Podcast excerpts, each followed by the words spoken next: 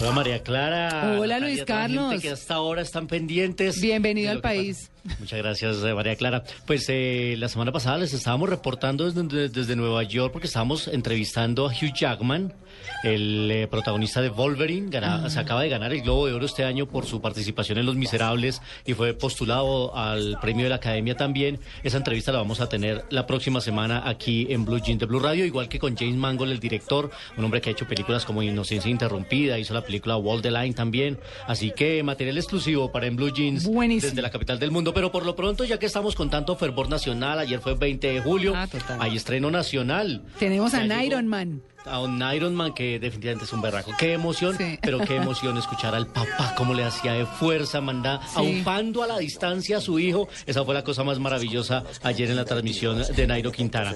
Y hay película nacional, se ha estrenado la cinta de la cual hemos hablado mucho aquí, la cinta de Harold Trompetero con Andrés López. Ya lleva dos días ¿Y en va? cartelera. Va muy bien. La gente está tuiteando mucho en la cuenta de arroba de Rolling. Por ejemplo, Carlos Parejo dice, excelente película, vengo de verla, excelente, 10 sobre 10. Eh, Chistosísimo. es muy divertida, es muy chistosa. Andrea dice, también amé la banda sonora, que la banda sonora la hace Monsieur Periné, una banda Ah, muy, muy, muy buena. Nelson Guzmán dice, muy buena, arroba Mafia Gus. Y pues hay muchas, muchos tweets que están eh, rodando ya por la red. Eh, por supuesto, además, como hay fiebre de ciclismo, la película tiene que ver con ciclismo, la historia de dos locutores en la década de los 50, de una emisora pequeña, vaciados, y decían inventarse que ellos se van a narrar la vuelta a Colombia, pero nunca salen de la cabina. Y narran su vuelta y lo que está sucediendo es totalmente diferente. Eso crea un caos social, pero es muy divertida. Para rescatar también, además de la participación de, López- de Andrés López, que ya sabemos cómo es, Jimmy Vázquez, que no se queda atrás en el tono de la comedia, y la hermosísima Natalia Durán. Así que recomendadísimo cine colombiano llega a esta semana a la cartelera y vamos a ver el lunes, ya salen los resultados de taquilla a ver cómo le va, porque va a estar compitiendo con estrenos animados como Turbo, que llega esta semana también a la cartelera, una película de DreamWorks que tiene que ver con unos caracoles, o un caracol especialmente, que eh, por un accidente automovilístico termina convirtiéndose en el super caracol y va a competir en las 500 millas de Indianápolis. ¿Ah, sí? De las que le gustan a usted, María Clara, en Sí, sí, 3D sí. animada. DreamWorks, de los mismos, el director es un director que ha hecho varios cortos de la serie de Madagascar, así que Oiga, tiene la eh, experiencia. Luis Carlos estaba viendo que la voz en español de mi villano favorito es la del señor Barriga.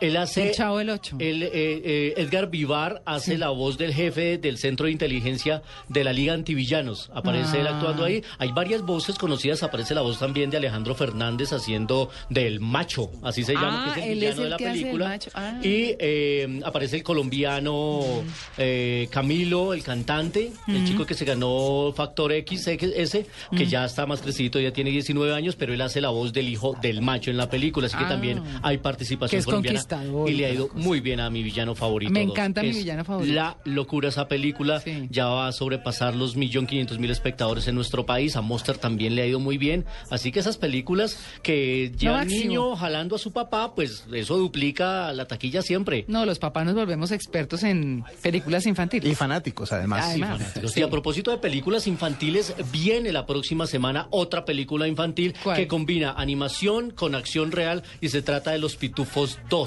Ah. Una película eh, que trae además la participación de Sofía Vergara y Britney Spears ha hecho la can- una, una canción que se llama Hola La y ha hecho un video especial que ya pueden ver ustedes en Red Cinema, así que escuchemos un poquito a Britney Spears haciendo parte de la banda sonora de Los Pitufos 2.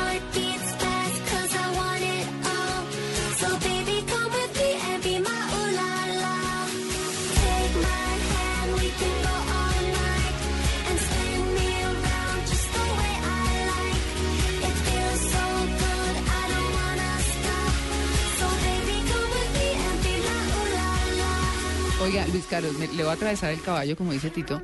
Eh, y es que después de Boo, en Monster Inc. 1, en mi villano favorito está la chiquita. Agnes. Agnes, Agnes, que divina. es también así, como de mentiras. Bueno, es que son de mentiras, pero son divinas. Pero yo creo que mi villano favorito se, se roba en el show los Minions, ¿no? Los Minions son como el Ah, personaje claro. más Los Minions, pero Agnes es una cosa divina. Sí. Además, cuando se vuelve eufórica, este, histérica, Sí. es un encanto. Lo, lo- lo maravilloso de esta película de mi villano favorito 2 es que además te hacen reír todos. Te hacen reír los minions, te hacen reír las niñas, te hacen reír el villano, te hacen reír los No, y hay una historia, hay suspenso, hay un montón de cosas y- y chéveres. los minions y sus participaciones musicales en la parte final son muy, muy divertidas. Así que el 31 de eh, julio, co- les digo, se va a estrenar eh, Los Pitufos 2 y para nuestros oyentes que siempre están muy pendientes y nos siguen en las cuentas de arroba soy cinefanático y arroba en blue jeans, vamos a tener invitaciones para una función especial el próximo sábado. Una cosa curiosa sobre el video de la canción de Britney Spears es que sale con los hijos. Sale con los Ah, hijos. sí. Los Ellos hijos están en una video. sala de cine viendo una película y por una- un toque mágico, entonces meten a Britney Spears en la cinta y termina ella bailando con todos los pitufos. ¿Ella vuelve a tener ya, o tiene ya la custodia de los niños otra vez o no? Ella está con los hijos, sí. Sí. Sí, sí, sí. Ella está como que más recuperada, más seria, más Sí, tranquila. sí. Madurita, madurita. Cuando vino a Colombia ya se le vio ya más seria, más tranquila, por lo menos. Pues que estos niños de la generación Disney Mm. Son pues, difíciles. Son difíciles. Y no miren todo lo que ha pasado con Cristina Aguilera, con, Con Lindsay. Mm. Lohan. Bueno, eh, creo que el más tranquilo ha sido Justin Timberlake, que ha tenido una carrera mucho más Muy chévere. fulgurante. Muy chévere. Y hoy vamos a hablar de dos actores eh, en efemérides de 35 milímetros. Uno celebrando o conmemorando mejor 40 años de su desaparición y otro que está cumpliendo años hoy. Así que vámonos a 35 milímetros. 35 milímetros en Blue Jeans.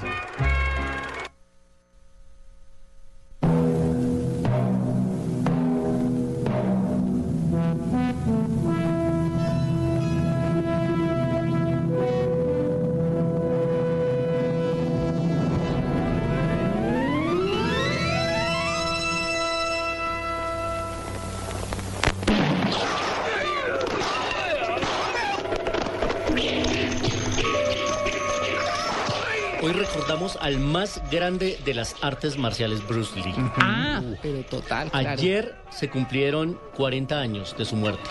De su de temprana muerte, ¿no? Él murió a los 32 años. Mm. Él nació en San Francisco, eh, porque es que su papá hacía parte de una gira internacional de un circo chino y justo le tocó la, eh, el nacimiento de su hijo en San Francisco. Ah. Por eso él era ciudadano estadounidense, aunque arrancó su carrera en, en Oriente y ya después terminó su carrera en los Estados Unidos. Sin duda el más grande, el famoso dragón Bruce Lee. Su hijo también murió de una manera muy trágica cuando hacía la famosa película El Cuervo. Un disparo accidental acabó con su vida, Brandon Lee. Y hoy recordamos esa secuencia de una de sus películas más famosas que se llama The Way of Dragon, la, El Camino del Dragón, en la que él competía o peleaba contra otros grandes de las películas de acción y de, de las películas de, de, mm, artes marciales, Chuck Norris. Entonces era un espectáculo no, ver a. Chuck Norris peleando con Bruce Lee. Y sin duda Bruce Lee que creó además un método del kung fu imbatible, con un desarrollo muscular que se veía imponente en pantalla. A los que les gustan las artes marciales guardan como un tesoro sus películas porque sin duda nadie como Bruce Lee en las artes marciales. Y bueno, murió un 20 de julio. Ayer recordábamos 40 años de la muerte de este, el más grande de las artes marciales. Y hoy está cumpliendo años un actor que a mí me encanta porque además se ha debatido entre películas de comedia y de drama, aunque la gente lo recuerda más por la comedia. ¿Churro? Pues, no mucho. Robin Williams. Ah, no, pero campeón. No, No, pues no, imagínese. No, No. campeón. Ganador esos de un premio Esos son esos hombres que Mrs. estas mujeres Doubtfire. dicen, No eso es quiero como churro. amigo. No es churro, pero es muy buen actor. No, Mrs. Doubtfire. Esa película No, La me Sociedad encanta. de los Doubtfire, Me la Poetas veo, me la repito, me La la, gozo, la que es aquí Poetas conocimos como es papá por siempre. Y perdóname, W, antes de, que, de tu interpelación, tiene una de las frases más bonitas en- eh, que, a, que a mí me, me conmueve en el cine y es en la parte final de cuando él se presenta al estrado a defender la custodia de sus hijos. Sí. Digo, a mí si quieren acúseme de locura, porque es que yo me enloquecí cuando vine a ser a mis hijos. Ay, esa frase sí. es realmente maravillosa de esa No, yo película. le quiero Papá por decir- siempre con Pierce Brosnan y con Sally Field. No, eso ahí No, mejor pero la Sociedad de los Poetas Muertos para muchos de la Uh, generación de nosotros preciosa.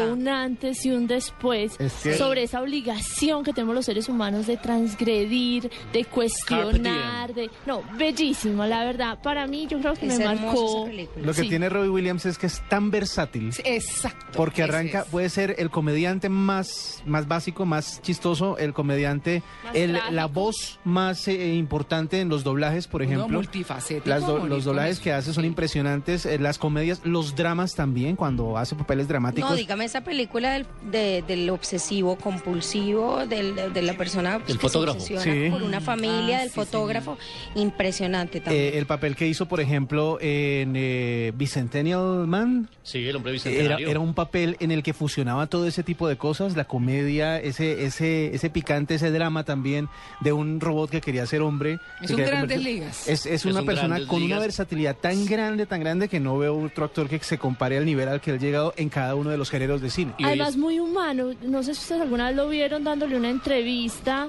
a, creo que fue Larry King, hablando de su problema con la cocaína. ¿Ah, sí? Sí, claro, él en 1970 tuvo un profundo problema con la droga y él habla abiertamente de cómo lo superó y de la capacidad que tienen los seres humanos, de, de la resiliencia, de mantener, eh, digamos, la firmeza y la humanidad ante el dolor. Patch. Adams. Sí, Patch Patch Adams Adams es bellísimo. Eh, Ay, es eh, Will es Hunting, preciosa. Good Morning Vietnam también. eh, por Good Morning Vietnam, por El Rey Pescador de Fisher King y por Miss Fire se ganó Globo de Oro. Y Mire- por Good Will Hunting se ganó el premio Oscar. Bueno, yo le quiero decir que alguna vez en San Francisco, eh, quien nos llevaba en el carro conociendo la ciudad dice, aquí se filmó Mrs. Doubtfire. Ah, y yo, frenar de frene. Y no, no, yo me quiero asomar, yo quiero ver. No, no, espérese un momentico porque la pueden acusar de invadir espacio privado. Yo dije, no, en un segundo. Sufrió todo el mundo, yo fui, me asomé, vi para adentro, tenía una ventanita redondita a la puerta Claro. y me devolví, qué feliz. Quedaste feliz con la locación. Sí, sí. Pues hoy está cumpliendo años 62 años. Eh, hoy está Bueno, cumpliendo pero todavía 62 está años. joven, ¿no? Todavía está está muy bien, bien, y le espera mucho. Eh, Le entregaron además el premio Cecil B. DeMille a su trayectoria en, en una ceremonia de los Globo de Oro en el 2005. Premio a su trayectoria. Así que uno de los grandes, hoy con 62 años, el señor Will Smith, lo recordábamos también. Y también María Clara. Me encanta, me encanta Papá por siempre, o Miss Fire. Además, Sí. ese maquillaje que le ponen y ella jugando fútbol. No, es muy, cuando muy se ponen algas, eh, to- todo. Es Todo. muy, muy. Buenísimo. Además, eh, vemos allá a Pierce Brosnan haciendo comedia. No, sí, Eh, sí, sí. No, esa película tiene todos los ingredientes para ser un gran atractivo de, de entretenimiento familiar. Sí, y vale sí. la pena tenerla también en la videoteca de 35 milímetros. El papel Así de Hook, por ejemplo. Hook también en la película con Peter con Pan, Dustin Hoffman. Peter Pan. Sí. Peter Pan en, en la, en la película con Dustin Hoffman. La voz del genio, no, de es que Aladino. la filmografía No, es máximo. interminable, la de Robin Williams. Así que hoy esos dos personajes los traíamos, Bruce Willis y el señor Robin Williams en 35 milímetros. Y la próxima semana, entonces esperen aquí y también en Red Cinema, pueden ustedes en noticiascaracol.com la entrevista exclusiva con Hugh Jackman y con James Mangold. Y próximamente les anuncio, vamos a tener aquí en Blue Jeans en exclusiva al señor ganador de dos premios de la Academia, Denzel Washington. Uy, Así no, que no, les no. vamos anunciando. ¿Se va a volver a ir usted, Luis Carlos? Nos vamos, nos Pobrecito, vamos, se va de cuento, paseo, pues. cuento, no, a trabajar, a trabajar mucho. No, pero yo quiero, yo quiero ese trabajo. ¿Cómo así? Necesito un productor, un asistente, alguien Sí. que Vamos a prepare estar, vamos a todo. estar, próximamente y ya les contaremos. Ellos, él va a estrenar una película junto a Mark Wahlberg, a quien también tendremos que se llama Two Guns, Mm. eh, donde también está la actriz Paula Paron y también Bill Paxton. Así que todos ellos próximamente estarán aquí en los micrófonos de Blue Jeans de Blue Radio. No, Luis Carlos, usted me da mucha pena, pero usted va a tener que empezar a gestionar que en Blue Jeans viaje con usted. Todo el equipo. Todo el equipo. Sí, se apunta. Como una No, exigencia. claro. Sí. Tiene que ser así para Sí. poder.